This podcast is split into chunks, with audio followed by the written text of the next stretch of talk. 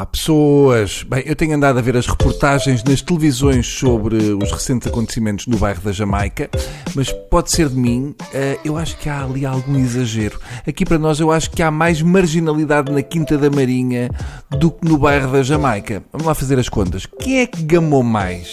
A malta que vive na Quinta da Marinha ou os que vivem no bairro da Jamaica? Por exemplo, só o que o Salgado fanou eram necessários 150 mil anos a roubar autorrádios e jantes. Provavelmente há taxistas que se apanham um cliente para a Quinta da Marinha dizendo desculpe lá, mas eu para aí não vou. Já perdi as economias todas que tinha no BES, portanto não vou arriscar. E tanto num lado como no outro, por razões diferentes, a polícia não arrisca lá entrar. Mas pronto, uh, anda para aí muita discussão sobre o racismo, ao ponto do nosso Primeiro-Ministro ter reagido mal a uma pergunta da Dona Cristas com um, está a olhar para mim? Estava a perguntar isso por causa da minha cor? Menos, Dr. António Costa, muito menos. Até porque o nosso Primeiro-Ministro é um bocado um camaleão, não tem assim uma cor bem definida. Nos cartazes das últimas eleições parecia um nórdico. E quando se irrita com uma pergunta que não gosta, passa de goês para Comanche. Mas vamos ao tema que me faz comichão. Que grande rebuliço vem lá o Papa Francisco outra vez, hein?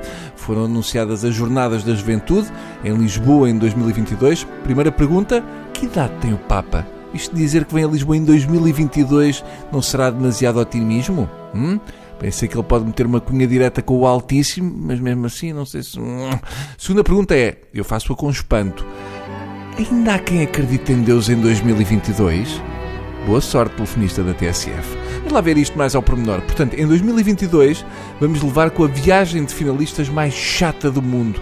Um milhão de jovens que não bebem, não fornicam e só dançam o Põe tua mão na mão do meu Senhor da Galileia. Jornadas da Juventude é tipo Web Summit de malta que vive no passado. São betos em vez de nerds. Que virá a seguir em termos de gigantesca chatice? Hum? Festival da Eurovisão de Tunas? Jogos Olímpicos de Escoteiros? Giro. Eu acho mal chamarem Jornadas da Juventude aquilo, porque são pessoas de 15 a 18 anos, mas que são as pessoas mais velhas da idade delas. Não faz sentido organizar uma coisa destas para jovens, até porque em 2022 alugar um quarto em Lisboa custa 10 mil euros.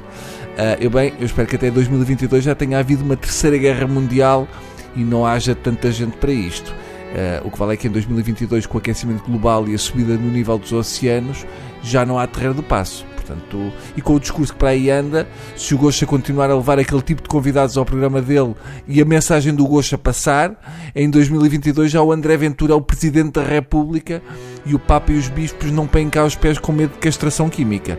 O mais giro é o professor Marcelo, que não sabia se queria voltar a ser Presidente da República porque não estava cá com paciência para nos aturar, mas agora, se o Papa vem cá em 2022, então já quer ser Presidente da República para poder estar na fila da frente para a beijoca no anel. Nosso Presidente é tão beato que foi andar de caminhão por causa dos protestos dos camionistas e acabou a protestar com o camionista porque o desgraçado não tinha uma Nossa Senhora pendurada no retrovisor. Hum? Por hoje é tudo. Voltamos amanhã, se o Senhor da Galileia quiser. Bem? Deus.